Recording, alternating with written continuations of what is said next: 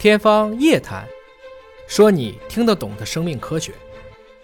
天方夜谭，说你听得懂的生命科学。各位好，我是向飞，为您请到的是华大集团的 CEO 尹烨老师。尹老师好，小飞大家好。我们还是来关注于疫苗还有口服药各个方面这个话题，因为最近呢，美国的股市是大幅的波动，跟疫苗相关的股价呢。反倒是大跌，对啊，所以大家怀疑说，哦，是不是因为有新的技术、新的药品会出来了？果然，在十一月四号，全球首款治疗新冠肺炎病毒的口服药，翻译过来叫做莫纳比拉韦，在英国正式的获批上市了。所以，未来这个疫情要终结，到底是靠疫苗还是靠特效药？呃，其实从历史上看啊，没有任何一种疫情的结束是靠药物的，没有任何一种，没有任何一种。不能单靠药物，嗯，它要不是靠疫苗，更重要的是靠集体的一个群防群控，就社会组织。比如说中国是怎么消除本土疟疾的？防蚊吧，啊，除四害，嗯。所以你说除四害，因为疫情的传播是特别复杂的，但是它的传播链越长，我只要阻断其中的一个中间宿主，它就没有了。但是这个屠呦呦教授，这青蒿素不是也起到了巨大的作用吗？那是感染了以后降低死亡率，但没有防住疟疾啊。你不能说我们所有人先都得病，然后我给你治好，这是非洲人天天在骂美国人的一句话，就是说你老是每一年给我发药，从来都不告诉我你们为什么不得。所以我们曾经在跟非洲这个讨论过，跟非洲疾控讨论过，就是这个疟疾的问题。他们想说，其实我们最想学的是你教我怎么钓鱼，公共卫生你怎么做，而不是说你每一年就跟这个原来美国很多的这种援助一样，你每年都给我药，那我还得吃你的药，哪年你要不给我药了，我怎么办呢？就这样的一些问题，所以其实你会明白，终结一种瘟疫或者是一种传染病，药物是其中很重要的一部分，但是不能只靠药物。如果说靠疫苗的话，现在疫苗其实技术路径也很多，对，不同国家地区使用的疫苗种类也不太一样。那么注射完疫苗之后。防控的效果到底好还是不好？你比如说，最近有一些小国家哈，像新加坡，它的疫苗接种率已经很高了。对。但是，一旦打开国门，可以放开大家自由进出的时候，发现尽管疫苗接种率非常高，但是感染的人数还是会迅速的飙升。对。那不就是说明你这疫苗没防住吗？其实我们反复也在讨论这个问题啊。现在必须回答两个基本的问题。第一个。疫苗的确防不住，不管是哪一种技术路线的疫苗，灭活疫苗也罢，mRNA 疫苗也罢，这是两种在全世界都是接种超过了几十亿剂的疫苗。但第二个数据我们要说，接种疫苗的人感染后住院率、死亡率或者说危重率比例比较低，相对非常低，相对于如果你从来没有经过军事演练的人来看。所以这两件事情大家不要把疫苗神化，疫苗不是天才啊，疫苗也不是万能的。但是现在不打疫苗，从群体的角度来看是弊大于利的，因为我们知道疫苗接种都有一个有效性的一个评估哈，比如说你这个群体一百个人接种完了之后，可能有五十多有效，六十多有效，七十多有效，八十多有效，但是就是意味着你即便百分之百的接种，也还会有一部分是。防不住，没有效果的。对，所以没有任何一种药品或者疫苗是能够达到一个百分之百的一个防护。但是在资本市场上反映出来了呀，疫苗股就跌呀，然后药品股就开始要涨了。它的逻辑是这个样子，就是说，如果我们看这个这周初的两天啊，它连跌两天，那么它的核心问题是一旦有了口服药物，嗯，口服药物要先吃啊，所有呼吸道类的口服呼吸道病毒的口服药物，抗病毒的都要先吃，先吃，一有症状就吃。哦，这就可以降低你等到你中晚期吃是没有用的。嗯嗯嗯。我们当年最典型的，比如说流感，嗯，这个其实也是 RNA 病毒，嗯，新冠三万个检期，流感就才一万多，但是这一万多我们也没找到药物，嗯，我们曾经认为就是原来的达菲，嗯。啊，可以对它有一个很好的一个作用，但要什么时候吃呢？初期，嗯，初期啊，也就是说刚刚起小火的时候。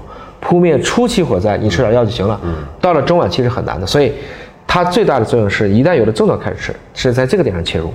也有的专家建议啊，说这种特效的抗病毒药也好，包括像达菲哈，就说可以在你疑似密接的时候。做一种预防性的服用。我们在艾滋病的时候，有一些，比如说突然发生一些高危行为之后，一般会劝吃这个抗癌药物，但是它都不能叫特效。嗯，它仅仅是使得它的危重率降低了。你该得病还是要得病的。它不是有一种什么事前阻断药物什么之类的，是那个好使吗？那个是对于逆转的病毒的艾滋病病毒来做的。我们今天讨论是呼吸道病毒，还没有这样的一个很聪明的。可以到这一步。其实病毒演化到呼吸道病毒了，说明它的科技树已经非常高了。嗯，通过空气传播，airborne 是人和人之间就可以传播，所以这个是很难防的。嗯，反过来讲，体液传播、垂直传播这些病毒还都比较 low，嗯，它的传播途径毕竟还是有限的。所以您的观点就是要防住这个疫情，最终依靠的还是疫苗。疫苗起一个非常关键的作用，非常关键作用呢，那就不同技术路线，您建议打哪一种？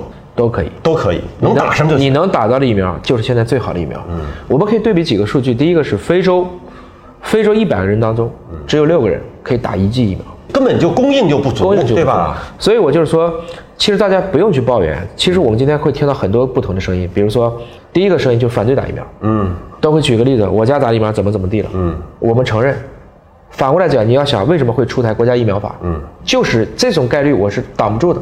我打一百万针疫苗，即使今天最成熟的计划免疫疫苗，包括我们的乙肝疫苗、白百破、马赛芳这些都有问题，它可能都会呈现出一个百万分之几的我们叫不良事件，不是不良反应啊，不良事件是指有可能社会出现致畸致死，都是可能的。嗯，那在这个过程中，你算一下交通工具，就是你出去开车、坐车产生交通事故的比例是多高？交通意外的比例，这两个比例你会发现，打疫苗的比例远小于交通事故的比例。那我们现在所有人放弃开车了吗？那是不是都要走路上街还有交通意外的所以其实你把所有的问题变成一个群体的数学问题，这个问题就好解释了。嗯。但为什么我们永远听到的都是这个打疫苗有危险的？因为只有有危险的才出来讲。大家包括我们在内，除了做科普的人，谁会说我打了疫苗，我真正因为是疫苗受益的，我来表扬一下这个疫苗？嗯。大家不会这么做的，这也是一种幸存者偏差。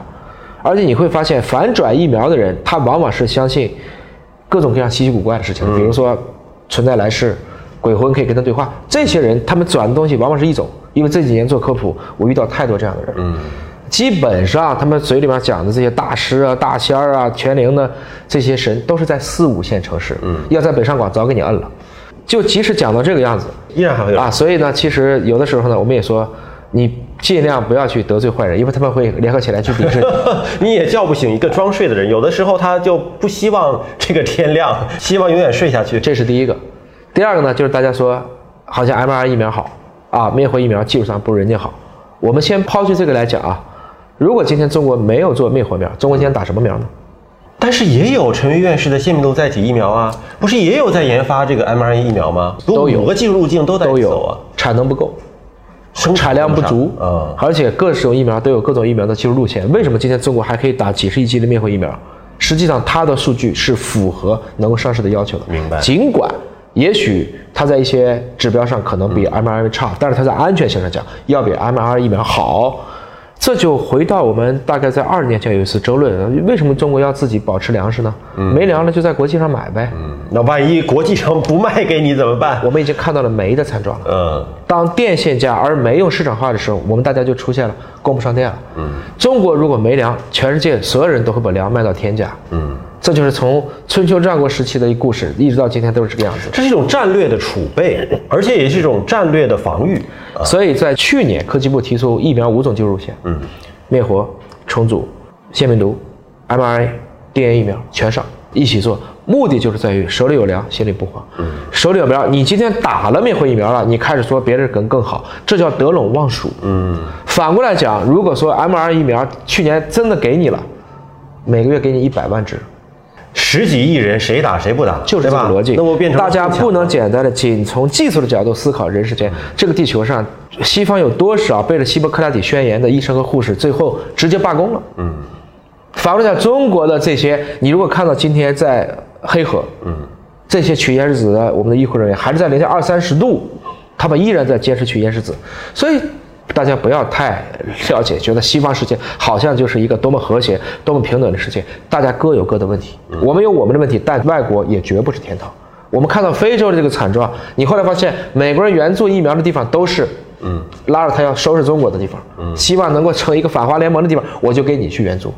大家也都是在各自去扩展自己的朋友圈，因为还没有谁这个疫苗已经多到了，我就可以海量的拼命的向海外去供应，大家还做不到。所以，尽管说灭活苗是一个上市时间最长的一种技术啊，它成熟安全，但还有一个背后的一个工业链的一个支撑，就是它的产能跟得上，在中国才跟得上，因为要大量的去培养这种相当于在 P 三下培养病毒，这事儿还只有中国能做。嗯，mRNA 疫苗它的技术更先进，也不需要拿病毒，这是对的。从工艺上讲，它的这些制造技术都是，但是它不一定给你啊。嗯，所以这种情况下讨论没有意义。你如果你有钱，有钱你去香港打呗。嗯，你是可以做到，但我们看到是没钱的人怎么办？现在我们谈到的共同富裕，就包括了我们对这些生命科学的科技应有平等的享用权，这是这个问题。